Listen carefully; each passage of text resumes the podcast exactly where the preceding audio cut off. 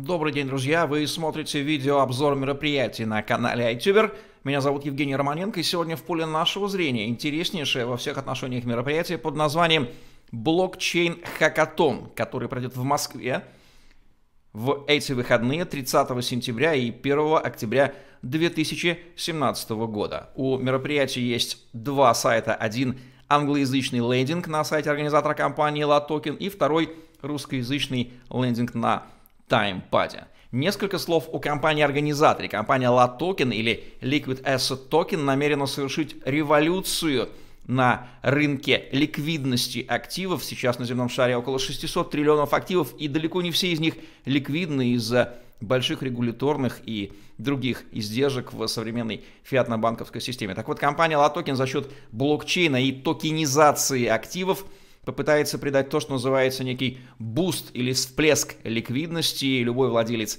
какого-то, какого угодно актива сможет создать на платформе LaToken токен этот актив и торговать им, использовать в качестве залога. То есть ликвидность активов неизменно вырастет. Вот такой вот революция, о которой подробнее с его компанией Валентин Преображенский рассказывает в интервью на канале iTuber и намерена совершить компания.